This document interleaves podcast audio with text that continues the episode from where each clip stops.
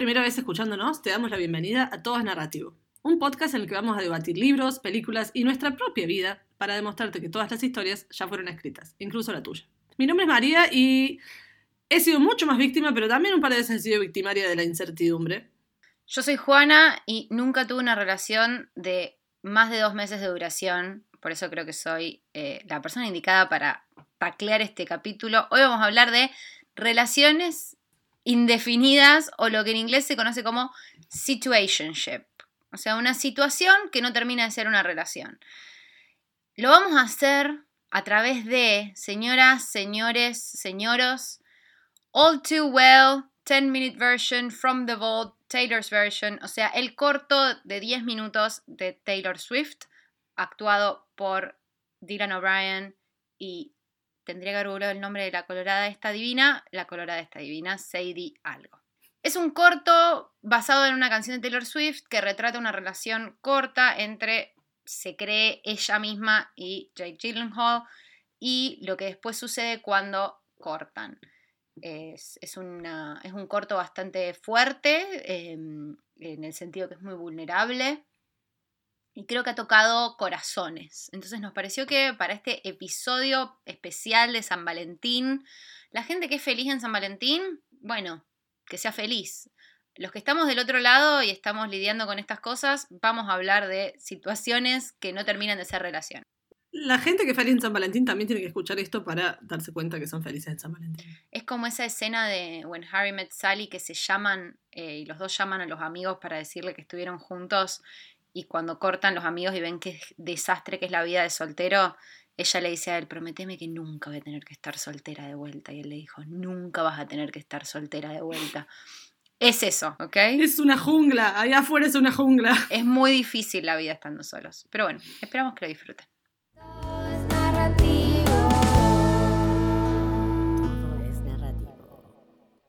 El tema que nos gustó agarrar de este corto, de todas las aristas que, podemos sacar de él, es, eh, como ya dijimos, situationship, que son esas relaciones que no se terminan de definir y que creo que, nos, han, que nos han tocado todos de alguna forma o de otro y de un lado o del otro.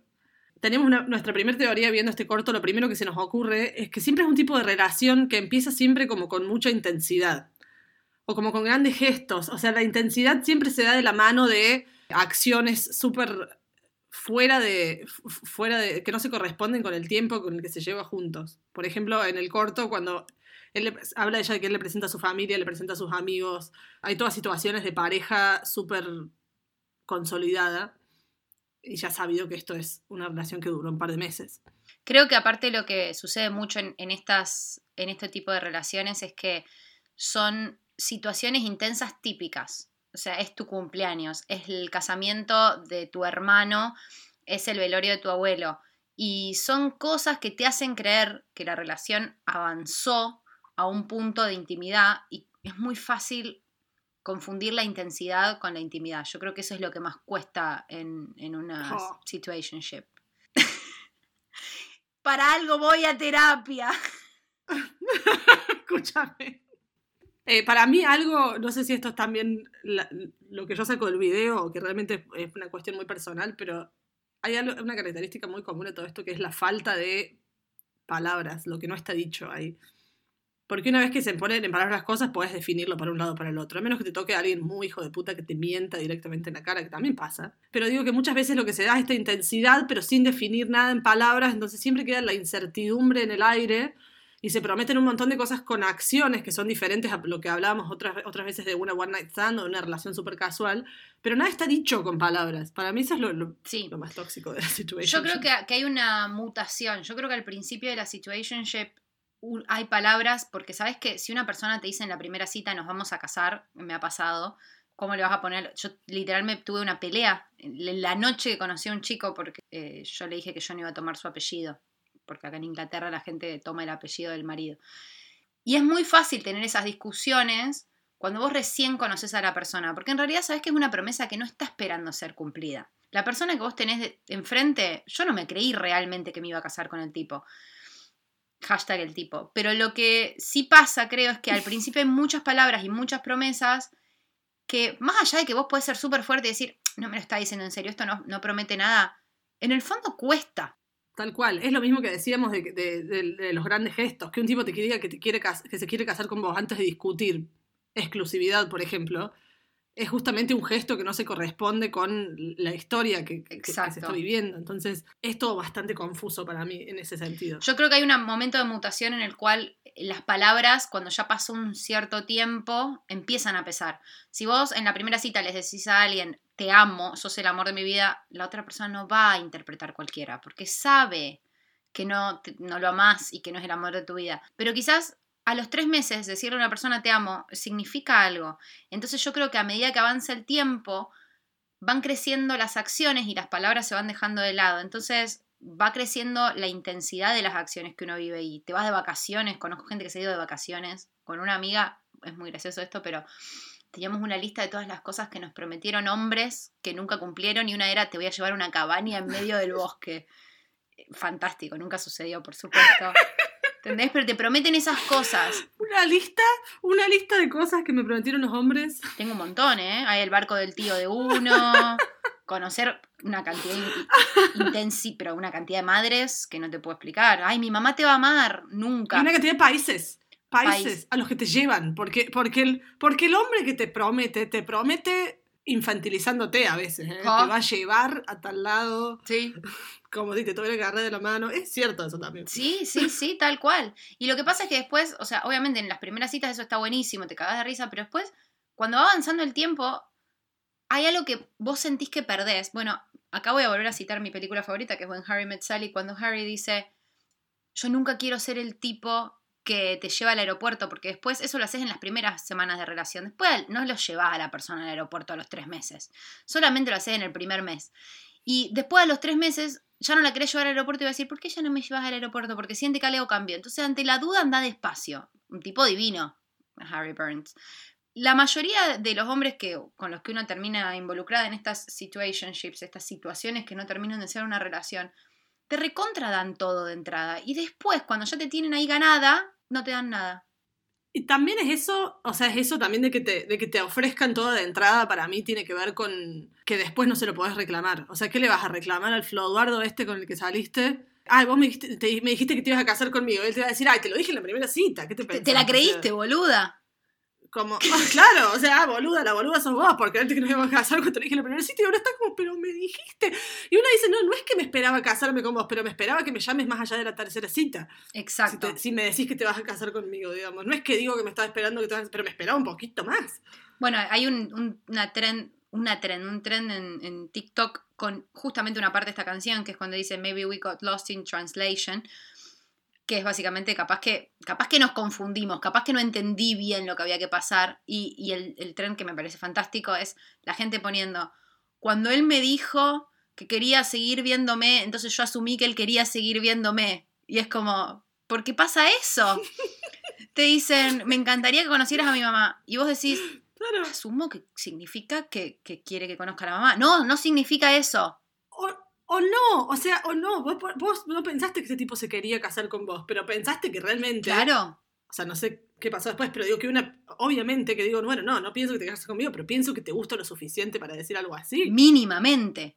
como, como la relación Taylor Swift que, que va de, de, de mil a cero. Y es esa, esa manipulación, yo creo. Bueno, no, no, no digo que sea un villano el que está del otro lado, porque uno también ha estado del otro lado.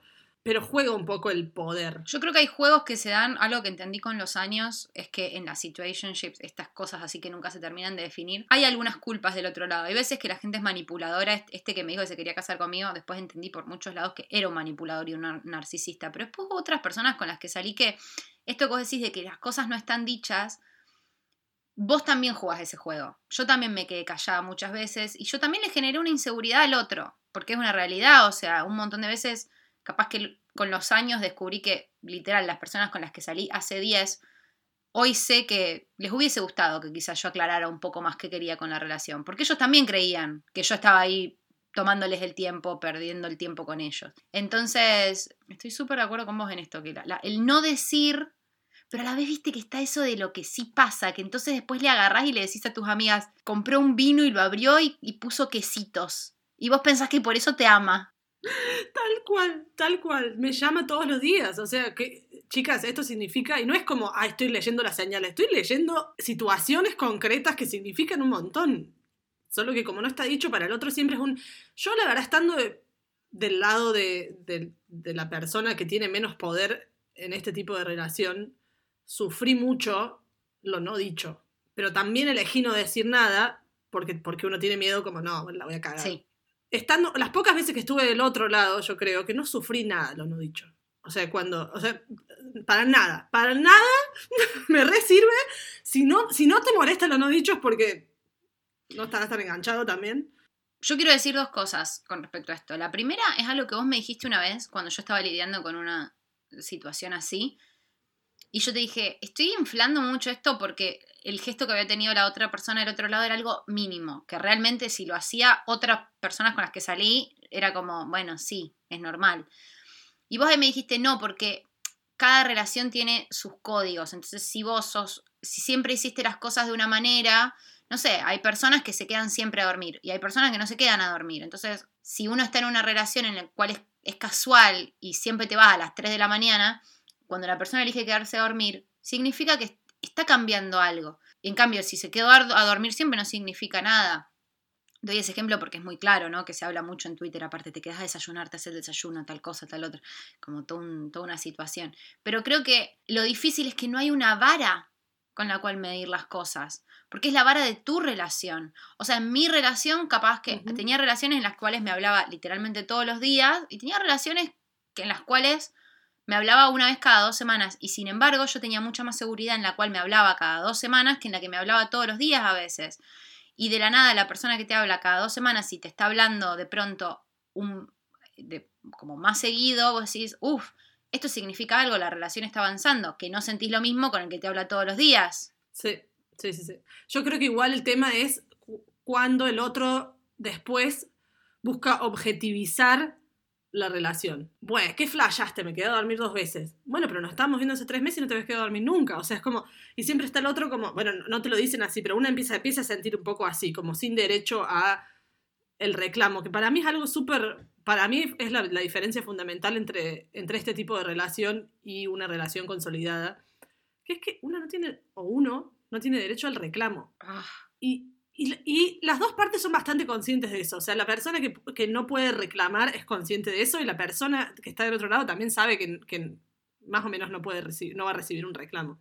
Pero ¿sabes qué? Algo que descubrí yo este año, con la última vez que estuve envuelta en una relación así, que espero que sea la última de mi vida porque dije, estoy muy vieja para esto, cuando me encontré en una situación de hacer un reclamo, dije, yo ya no, ya no me interesa más. O sea, si yo ya, ¿qué me importa? Entonces, ni siquiera hice una escena.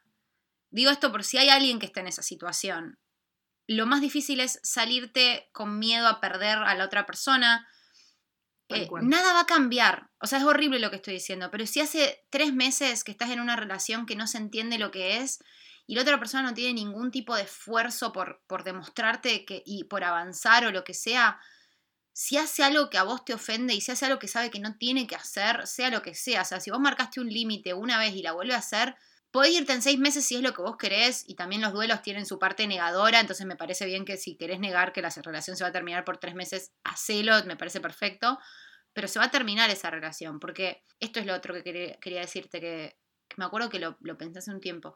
En estas relaciones, para mí la hipótesis más grande de estas relaciones es que una de las personas tiene la esperanza de que la relación avance y la otra persona sabe que se va a terminar. Y los dos van caminando hacia ese punto como en el medio y creo que la persona que espera que la relación avance está todo el tiempo ansiosa, como no disfrutando nada porque es como, ¿cuándo llega? ¿Cuándo llega? ¿Cuándo? Que Taylor Swift lo dice. He's gonna say it's love. You never called it what it was. O sea, va a decir que es amor y nunca dijo que era amor. Y la persona que está del otro lado, porque también he estado en el otro lado, pues en realidad sabes que eso se va a terminar.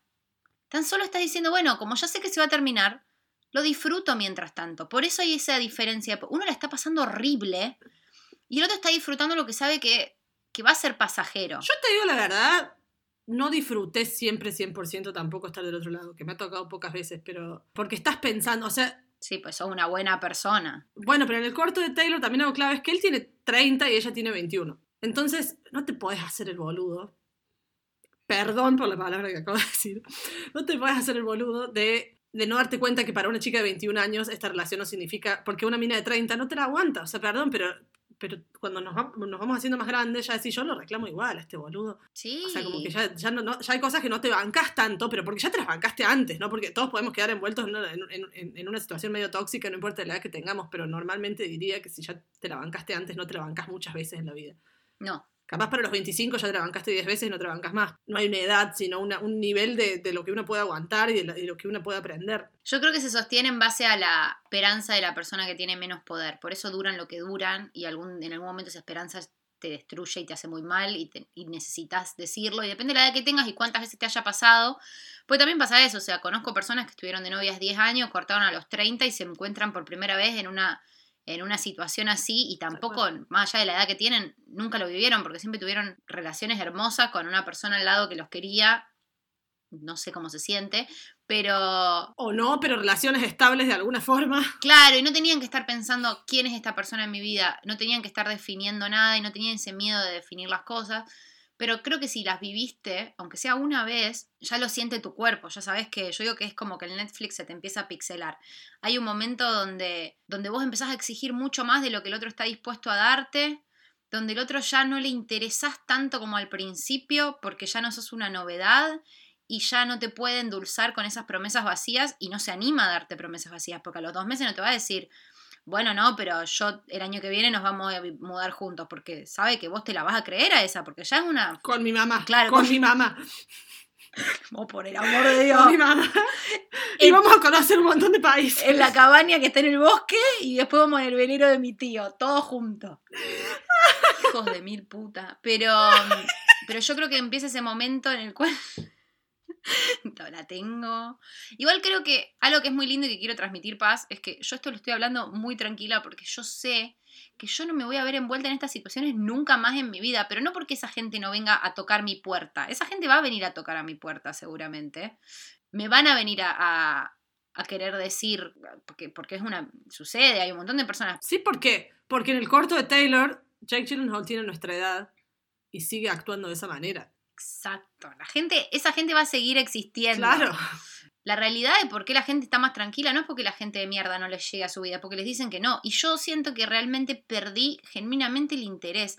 Había un momento de mi vida donde ese drama, ese no saber, para mí era como excitante, era, era in- interesante, era emocionante, y ya no me pasa. Yo creo que Ya es como- de cualquier lado del que estés, eh, hay una cosa de a ver qué va a pasar acá. Y que después, de- si ya sé qué va a pasar y es un embole, porque después termino sufriendo por esta persona el mismo tiempo con el que, sal- con, con el, con el que salimos. O sea, salgo con él tres meses. Ojalá. Y lo sufro seis.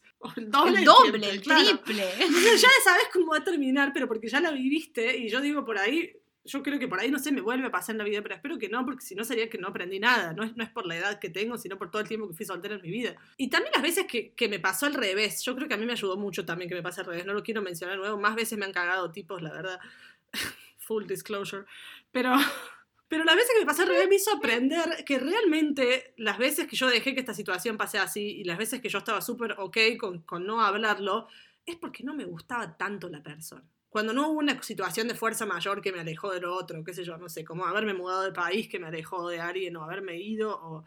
Pero Para, para, ¿vos te mudaste de país? Nunca lo y mencionaste. tengo en el 30 años, y tengo 30 años. Perdón, sí. Es lo único que, que sos de Córdoba, Soy- bombacha cagada, sierras Pero chicas. se cae de maduro que me corta. Te interrumpí, pero ¿qué me estabas diciendo? Que no te gustaba tanto la persona, no te interesaba tanto la persona. Tal cual, o sea, es un poco así, uno lo, y uno lo siente un poco así, o sea, como que no te interesa tanto el otro si realmente estás dejando que, que, que esto no avance, digamos, si estás dejando, si estás pensando que el otro por ahí te quiere decir algo y no te lo dice, o sea, como... Y, y creo que también es eso... No sé. ¿A vos Pero si vos alguna la persona. Claro, vos, vos sos la persona que está del otro lado, digamos. Vos sos el que tiene más poder, por así decirlo. Sí, ahí sí. Claro, ahí es porque no te interesa tanto el otro. Eso digo, eso digo yo. Ah, no, yo pensé que estabas diciendo que, por ejemplo, en esta situación, a Taylor Swift él no le gustaba tanto y no. Taylor Swift se hubiese casado con él. Exacto, bien. Pero también hay otra cosa que quiero decir antes de que sigamos para las próximas hipótesis, que para mí también estas relaciones se construyen en la fantasía. Vos en realidad, hay algo que a mí me, me pasa, que, que, que es eso también lo que me hizo hacer el clic, es, no me gustó ninguna de las personas con las que tuve estos vínculos exactamente tal cual eran en el presente que me ofrecían. O sea, realmente me interesaba lo que... ¿Vos te pensás que yo me enamoré del irlandés? que no sabía si hablabas inglés, aunque vos le hablabas en inglés. Pero si él no sabía, es porque yo tampoco habría hablado tanto con él. ¿Qué me gustaba? La fantasía esa. Yo creo que pasa eso. Algo que yo aprendí que quiero decir para que también la gente lo, lo, piense y lo, lo digiera es, todas las personas que uno siente que me quiso menos, me, me buscó menos, apostó menos a por mí, desde mi parte yo siento que las personas esas personas a mí realmente me quisieron exactamente como yo era. En el momento, lo, que sea que yo les di, eso les gustaba y, eso estaba bien. Yo, en cambio, siempre quería más, pero no querer más de, ay, me gusta tanto esta persona que realmente no me alcanzan las horas y quiero pasar más horas con, él porque podría ser. Es, no, no, lo que sos ahora no es suficiente, dame más, dame más, dale, llévame al velero, llévame al velero. Por eso también te, te aferrás a esas cosas, porque idealizás mucho a la persona y que va de la mano también con que no te da mucho. Entonces, cuanto menos te da, más, más agregás vos. También es una posición donde vos no tenés que tomar la decisión, entonces te podés, te podés subir al velero imaginario. Exacto. Porque total, las riendas las tiene el otro. Ella mezclaba el velero con el... Con Las velas. y después quién maneja el tren, no sé quién maneja el tren, pero...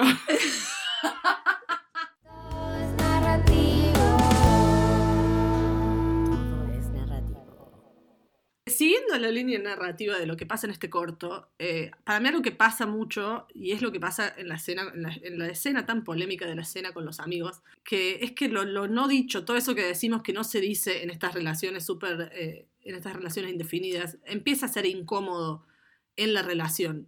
Pero como también dijimos antes, no hay mucho que reclamar, porque todavía no hay nada definido. Entonces para mí empieza como a hacer agua por todos lados, toda la relación, y ahí es cuando, por ejemplo, e, ella le reclama el, tema de la mano y eso, y que después los cínicos de Internet dicen, ah, bueno, pero no era para tanto.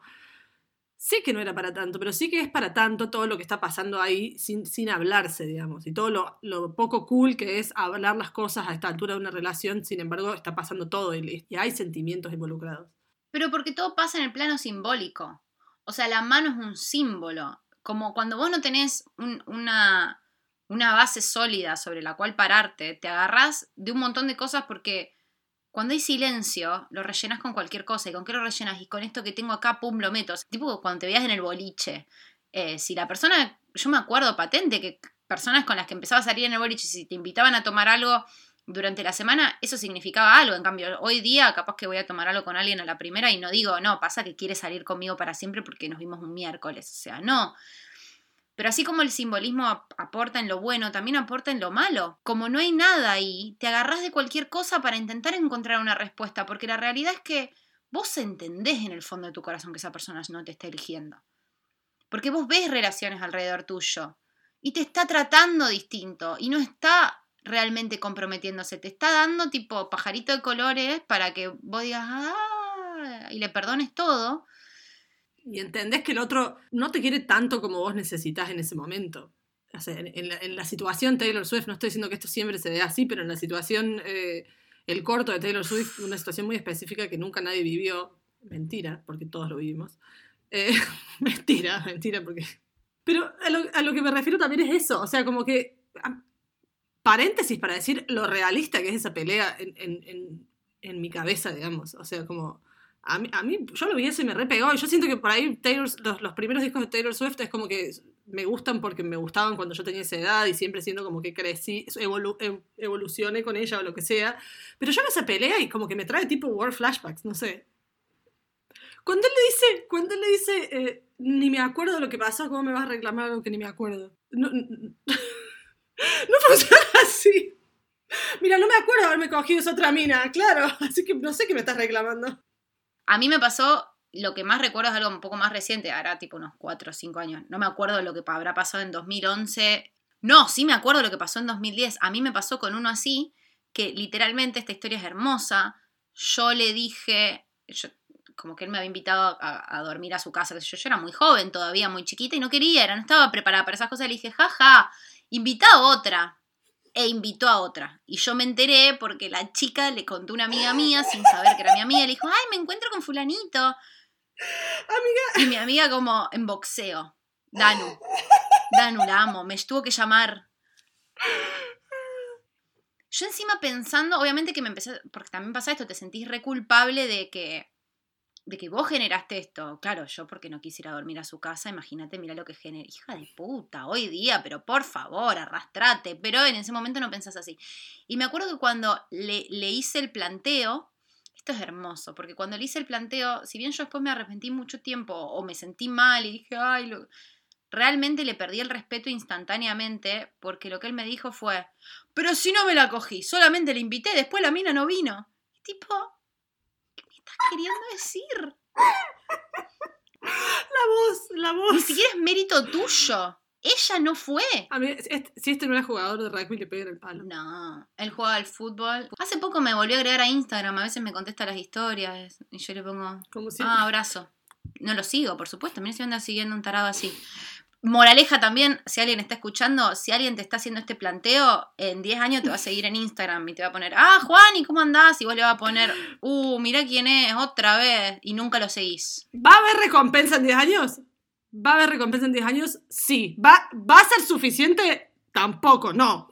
No, No va a ser suficiente. porque aparte, este me dijo, y le si me está escuchando, que no creo, pero por las dudas, me dijo, te vas a arrepentir. Y, y dicho y hecho, nunca me arrepentí. Porque es una mala persona. Porque pasan estas cosas.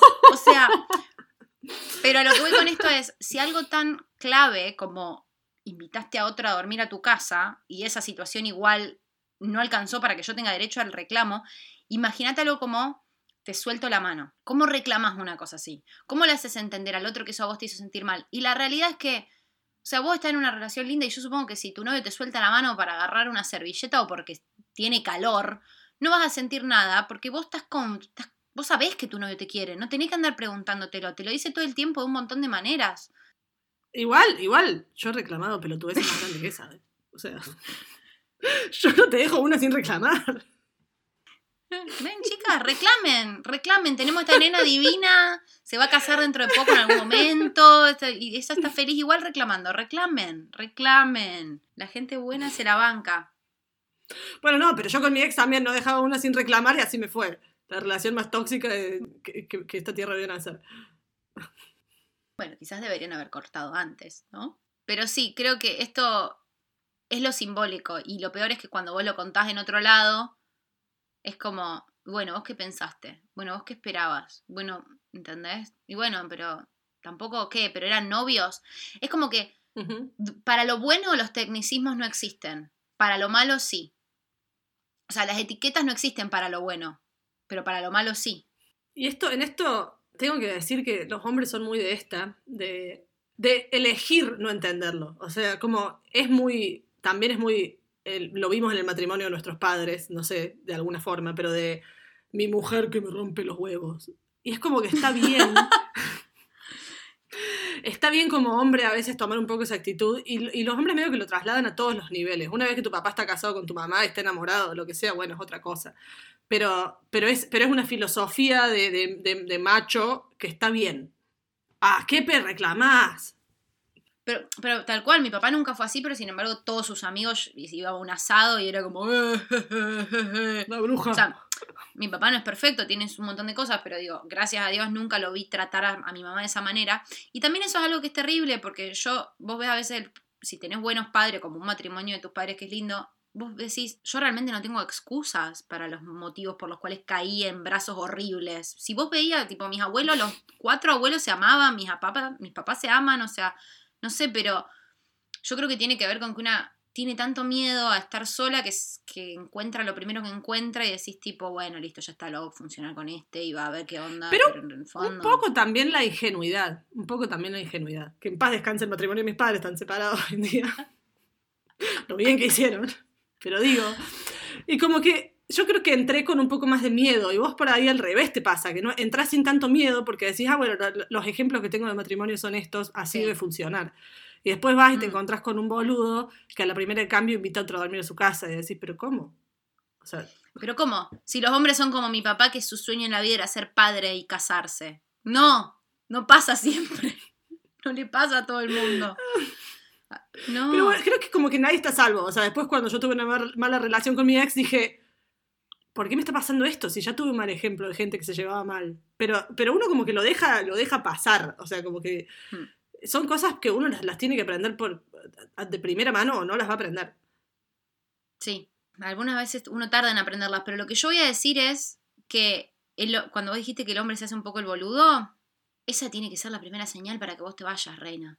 O sea, cual. realmente, Tal cual. en, en mi última relación, eh, que fue medio así, yo tuve medio mi miedo de decir, si yo le marco la cancha, esta persona me va a mandar a la mierda.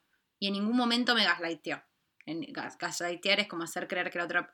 No estamos juntos, claramente, o sea, no era una relación que iba a durar, pero el motivo por el cual le, le tengo mucho respeto y lo quiero muchísimo es porque cuando yo le dije, mira, yo te expliqué cómo quiero lidiar yo con esta relación y tu forma de manejarte no está respetando ese límite.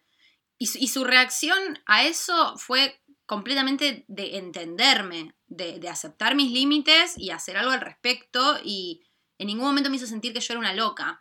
O sea, la persona que te hace sentir que sos una loca no es para vos. O sea, Tal cual. Acá estás, ahí cuando estás, ¿qué es lo que me ha pasado a mí? La verdad es, eh, María, tu padre no te crió con tanto amor para que elijas a estos hombres de mierda. Y ahí, volvemos- ahí reivindicamos a los padres. Pero yo creo que también es como algo que, que pasa en cierta etapa de la, de la vida, justamente porque, porque por, cuánto, por cuántas veces, cuánto tiempo lo viviste o cuánto no. Por eso decimos como que hay gente que 30 que puede estar viviendo estas situaciones. Yo tengo amigas de 30 que están viviendo esta situación.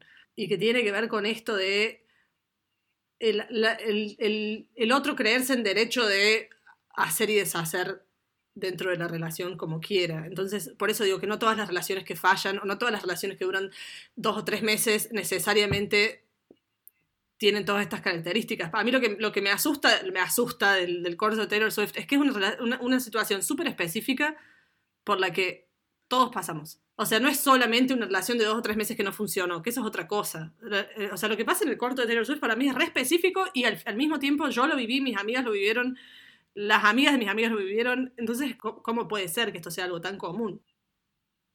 Sí, yo acá hay otra de las hipótesis que, que la, la metemos junta, la mezclamos al mismo tiempo porque creo que estamos yendo a eso, que es eh, que hay un desbalance de poder. En este caso es que él es más chico, es más grande que ella, ella es mucho más chica. A veces pasa que a mí no me ha pasado tanto con las edades, sino con el hecho de que la otra persona de entrada te diga, mira que yo no quiero nada serio. Y eso ya te pone en una sensación rarísima en la cual estás esperando que él marque los tiempos porque él es la persona a la cual no hay que asustar o acaba de cortar con la novia o lo que sea. Siempre hay alguna excusa que una usa en el fondo para justificar, no, pasa que tal cosa y por eso también aceptás que la relación no, no avance. Pero algo que vos decís es que es más que una relación súper casual. Yo creo que la diferencia es que una de las dos personas está dispuesta a admitir que es más que una relación casual. Y la otra se va a ir a la tumba diciendo que es tu amigo, que fue tu amigo. Va- va- te va a firmar en un tweet, una foto, te va a firmar, soy fotolog, pero te va a comentar en una foto o alguna de esas cosas y te va a poner tipo, qué bien que estás, Juan, y un abrazo grande. Si ustedes miran mi foto de Facebook, hay un par, ¿eh? Que siguen en esa. ¿ah? No soy tu amiga. Estuve enamorada de vos, hijo de puta. ¡Qué hijo de puta! Reconocelo. Mi mamá sabe de vos. María Clara sabe de vos, pero lo peor es que en esos casos, yo algo que he tenido con los años es que yo te la reblanqueaba. O sea, yo le he dicho un montón, ¿sabes lo que me costó superarte? Yo estaba enamorada de vos. Literal, eso. Y ellos incluso, a los que más respeto, a los que no, no me hablan, no aparecen. Pero hay un par que, que están ahí como, Juani, qué lindo saber de vos, ¿cómo andás? ¿Cómo cómo ando? Bárbaro sin vos, hijo de puta. Vos sabés que yo le tengo mucho respeto al ex que desaparece. Sobre todo en ese tipo de situación. Ya está. si nunca fuimos amigos, pero amigos de verdad. O sea, si fuimos amigos, yo he salido con amigos míos que siguen siendo mis amigos. ¿Pero por qué? Porque fui amiga nueve años, salí un mes y listo. Pero, pero si fuimos amigos, entonces lo hablemos y dejemos bien en claro que vamos a volver a ser amigos después de que eso pase. No, me no te me aparezca. Lo hablemos, dijo la Lo hablemos. Lo hablemos ya mismo.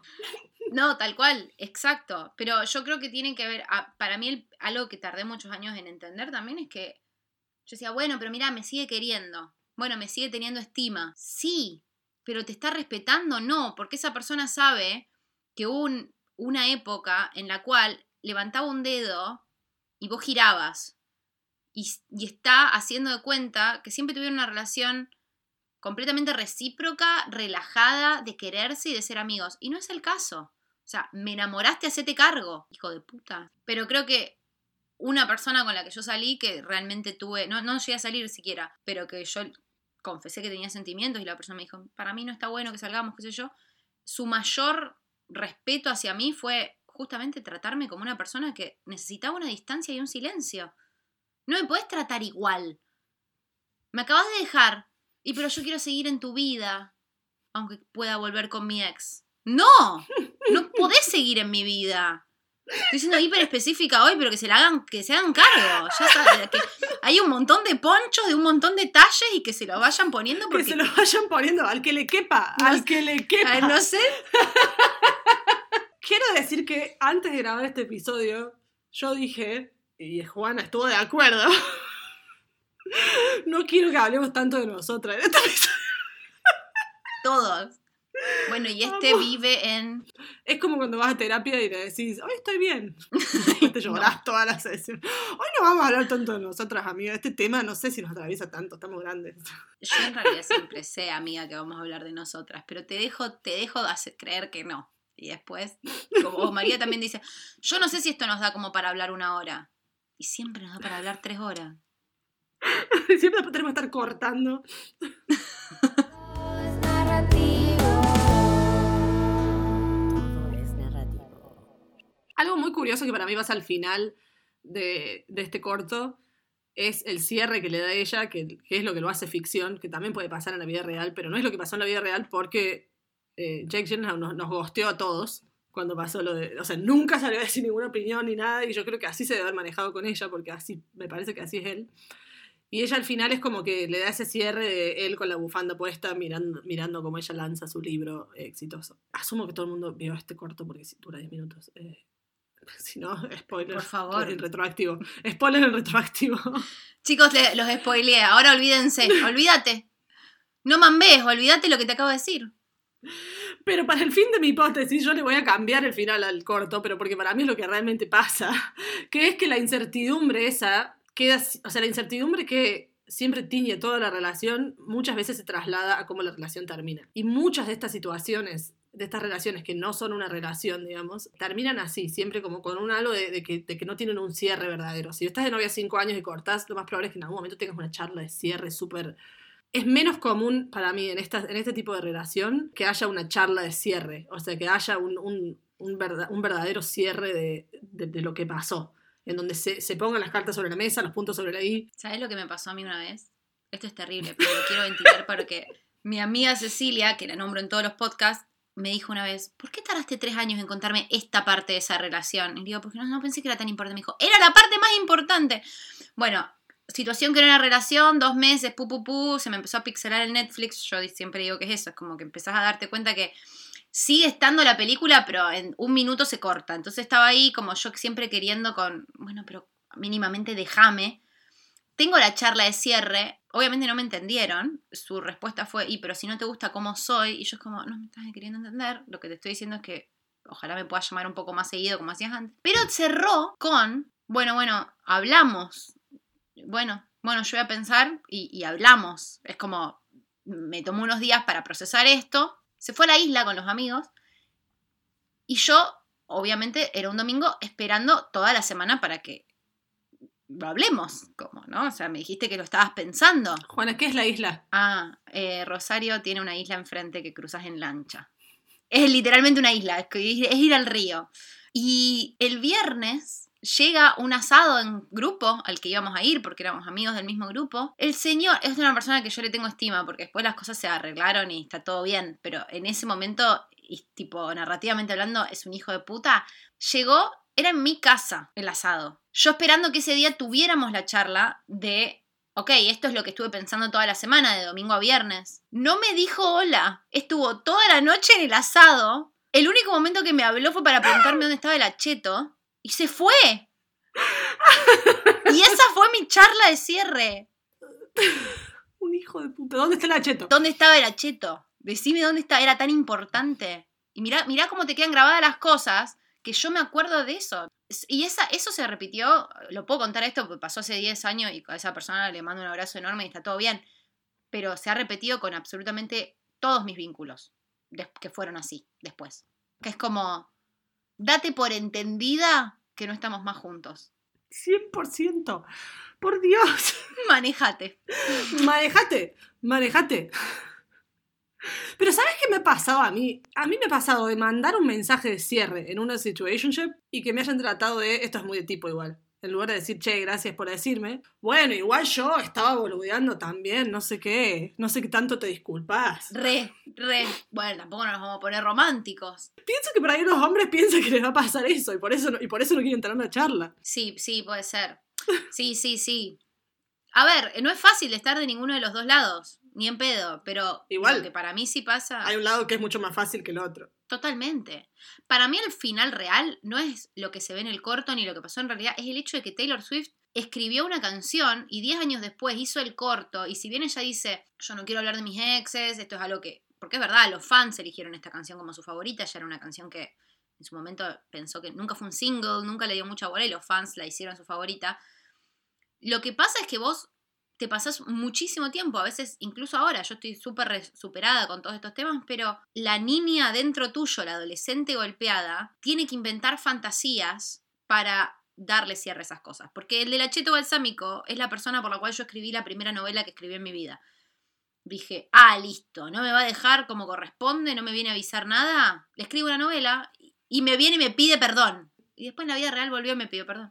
Después te pueden criticar como, como a Taylor Swift. Y sí, Pero de decir, ay, salieron tres meses y fue, hizo todo este escándalo. Y bueno, no, o sea, en el momento ella se sintió así también. O sea, y tenía 21, 22 años. Escúchame si no va a tener derecho a sentirse así. total. Cuando vieron Jack Gyllenhaal y te gaslightea así. Había un tweet muy lindo que decía, si Jake Gyllenhaal me deja, yo no hubiese escrito Red, que es el álbum, yo me hubiese pegado un tiro. Y digo, tipo, sí.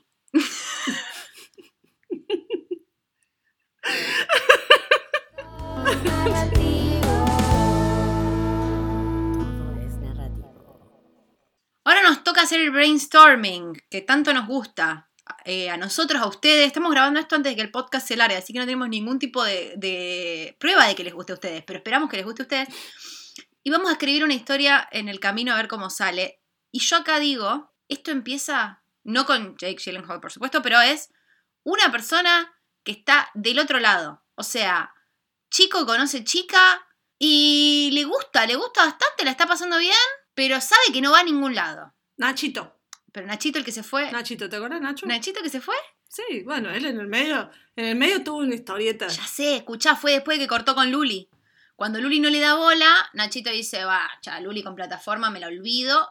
Conoce a Pili. Antes de irse a Dinamarca. Antes de Dinamarca, Nachito conoce a Pili, Nachito empieza a salir con Pili y le gusta Pili. Y es fácil salir con Pili porque Pili está en su grupo de amigos y se llevan bien y le cae bien Pili y nunca pensó mucho más allá.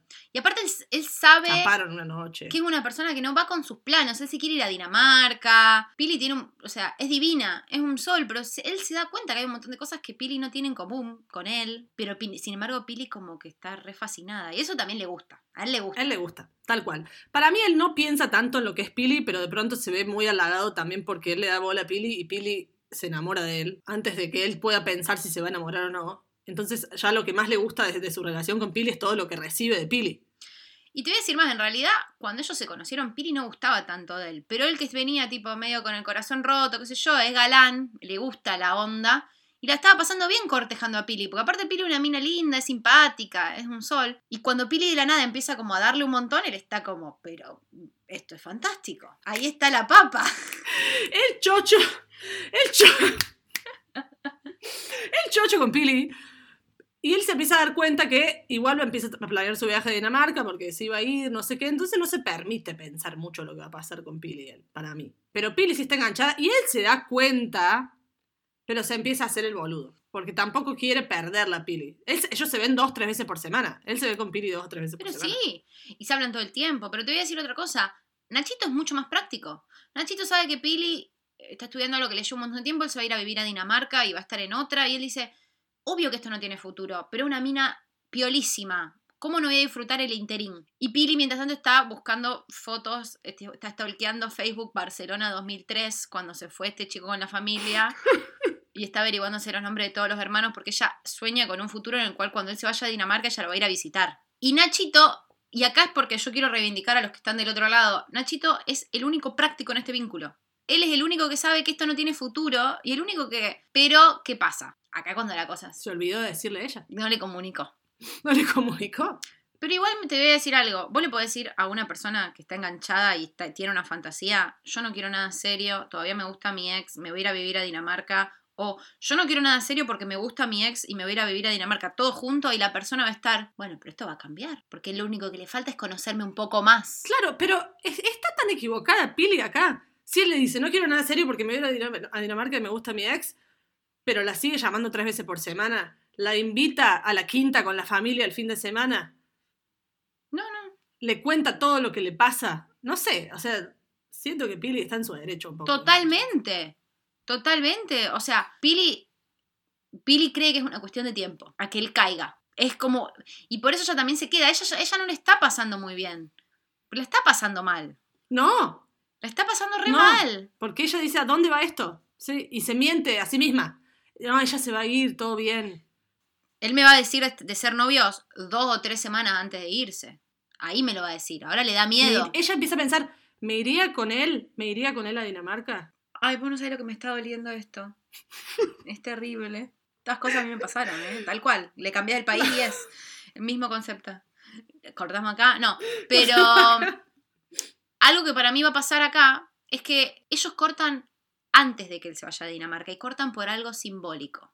Porque siempre cortan, cortas esas relaciones por algo simbólico, que es porque ella para mí está esperando todo el tiempo. Ella en algún momento se va a dar cuenta, no sé cómo, capaz que me pueda ayudar, de alguna manera que eso que ella espera nunca va a llegar. ¿Te das cuenta? ¿Te das cuenta? Para mí eso es una gota que cae despacio. Y después hay un, un asunto que no es tan grave, que es lo que te hace caer, digamos. O sea, para mí no hay, no hay un momento en el que te das cuenta que el otro no te va a dar lo que quiere, te vas dando cuenta de poco, que es lo que le pasó a Pili. Las últimas tres semanas se fue dando cuenta Sí. que él no va a cambiar, que no le va a dar nada, y de pronto él le dijo que le iba. Él, le- le- ella le prestó un libro y él lo perdió. Esto me ha pasado. Entonces, no, no lo acabo de inventar. Yo estaba, qué específico, bueno. Qué específico. A ver, comparado, mirá. No sé, ella le prestó un libro y él lo perdió. Y él no le dio mucha importancia porque está acostumbrado a que Luli le deje de pasar. Pili. Eh, no Luli, perdón, Pili. Pili se reenojó por, el, por, por un, un tema que en realidad objetivamente es una boludez, que es al- algo que pasa también en nuestro corto que acabamos de citar cuando ella se enoja por lo de la mano, por ejemplo, que no es tan grave lo de la mano en sí. Eh, y ahí hace que esto para mí termine. ¿Por qué? Porque ella espera que él le pida perdón y a él no le importa lo suficiente para pedir, para correrla Es y eso. pedirle perdón. Estas relaciones, ¿sabes cuándo se terminan? Porque una desde el otro lado, una siendo Pili, todo el tiempo piensa, esta persona todavía no se está comprometiendo conmigo porque hay circunstancias que esta persona todavía no pudo resolver. Y hay algo que vos te hace entender, esta persona en ningún momento contempló comprometerse conmigo. O sea, Pili le regaló un libro que, o le prestó un libro que era como, no te digo emigrar en pareja, pero era una cuestión así, como que, o era un libro que tenía una situación, en una novela que se relacionaba con los dos y qué sé yo, y él nunca, la escu- nunca lo leyó, lo perdió. O sea, yo sí pienso, el momento en el cual todas esas relaciones han terminado para mí o para mis amigas es cuando la otra persona tenía una oportunidad servida en bandeja de mantenerte en su vida. Literal, era como, vos querés encontrar el momento de hablar conmigo, de solucionar las cosas, lo único que tenés que hacer es esto. La gente no me ve, pero acabo de chasquear los dedos. Lo que pasa es que cuando uno fue Pili, siempre tuvo miedo de darle al otro esa situación servida en bandeja. Y yo creo que el momento en el que le das esa situación, ya una parte tuya sabe que el otro no la va a tomar. Total. Total. Vos le das, le servís todo, le, pre- le preparás la situación para que el otro te diga, tenés razón, ¿sabes qué? Quiero estar con vos. Y el otro incluso no quiere. Ah, Claro. Entonces Nacho nunca la volvió a buscar. O sea, ella se enojó y Nacho nunca la volvió a buscar. Y para Nacho, se terminó ahí. Chau, Pichu. La semana siguiente, al otro día dijo, uh, qué mole, Pili piola. A los tres días siguió con sus planes para el viaje a Dinamarca que ya tenía. Y, y Pili está esperando un cierre. aparte Nacho lo considera recontra terminado a esto. Por eso cuando Pili ve, o sea, él es como que ve fotos de Pili y dice, ah, qué bien que está, es linda, y le likea por eso. Yo no creo que haya una, una parte, o sea, hay gente que sí, que es como que se acuerde que existo. Pero yo creo que genuinamente Nachito, que es una buena persona, está tipo cagada que no funcionó con esta mina, la verdad que me caía bien. ¿Qué, qué habrá pasado? Dios mío, sí. ¿Sabes lo que me dijo a mí? El que, el que invitó a otra a dormir, al año y medio me dijo, yo no entiendo por qué me he puesto de novio con tanta gente y con vos que me gustabas tanto, nunca se me dio. Yo le dije, no es que no se te dio, vos sos una persona patológicamente infiel y yo odio a los infieles, no sé que no se te dio. Me dijo, ah, claro, sí. Dios mío, ¿qué les pasa? Ellos creen que no se dan las cosas. Y Pili está como ahí como, esto re podría haber pasado. Si el que quiere, y si él quisiese, lo haría. Y Claro. él está como, ay, bueno, qué cagada. Qué Pero, cagada. pero Pili tuvo que traer esta situación, o sea, como que ella tuvo que, que hacer que esto pase. Un poco. Porque, porque él estaba como. en- Nacho estaba tranca, palanca. Y yo creo que eso es como la diferencia, digamos. Nacho se hubiese quedado así hasta, hasta irse, hasta el día antes de irse a Dinamarca, se hubiese quedado con Pili en esta situación. Sí. Pero ella necesitaba más, o sea, ella necesitaba esa respuesta que sabía que no le iba a dar en el fondo. Yo creo que lo que a mí me ha pasado Ah. con gente como el irlandés, que sabía que no me iban a dar esa respuesta, digamos. Sí, tal cual. Yo creo que el momento en el que vos pedís la respuesta es porque estás preparado para recibirla también. Vos en realidad hace meses que a, cada vez que te prende el bichito decís, no te vas a casar con esta persona. Hay algo del otro lado que te dice, no, pero no, pero llega un punto en el cual tenés ganas de ser feliz y realmente no te queda otra que aceptar que no vas a ser feliz con esa persona. Entonces ahí dejas la situación, pero ojo al piojo con estas cosas, porque yo conozco gente que ha dado esos ultimátums completamente decidida, este pibe me va a decir que no, y el pibe dijo, bueno, dale, intentémoslo. Y hoy día no saben cómo salir de relaciones rarísimas, o sea que también tengan cuidado, gente. No pongan todas las, porque yo creo que lo que pasa es que tanto Pili como Taylor como nosotras pones las decisiones de la relación siempre en manos del otro y nunca entendés realmente lo que vos querés. Lo único que vos querés es que el otro te quiera, pero sabes- ni siquiera sabes si querés al otro, ni sabe quién es. ¿Quién era irlandés? ¿Qué, qué se come en Irlanda? ¿Quién es? O sea, no, no, no, entiendo. Pero lo que ella, o sea, yo creo que algo que pasa entre Piri y Nacho, que pa- repasó esto, es que ella está realmente esperando que él tome acción al final, hacia el final. Ella dice, bueno, ahora con esto se va a dar cuenta un poco. Y él de lo que se da cuenta es que No le gusta tanto. él no tiene nada por lo que pelear. Claro, no me gustaba tanto. Sí, ya la voy a llamar, dice, no la llama nunca. Y pero porque era una relación que era práctica y dejó de ser práctica. Ujú. Ya no le interesa más, ya no le aporta lo que le estaba aportando y encima tiene que ponerse a hacer un sacrificio y él no está para hacer sacrificios. Fin. Fin, fin de la historia. Pero, pero tranqui, porque sabemos que se va a Dinamarca y la pasa para el orto. Así que chicas, Pili, tranqui.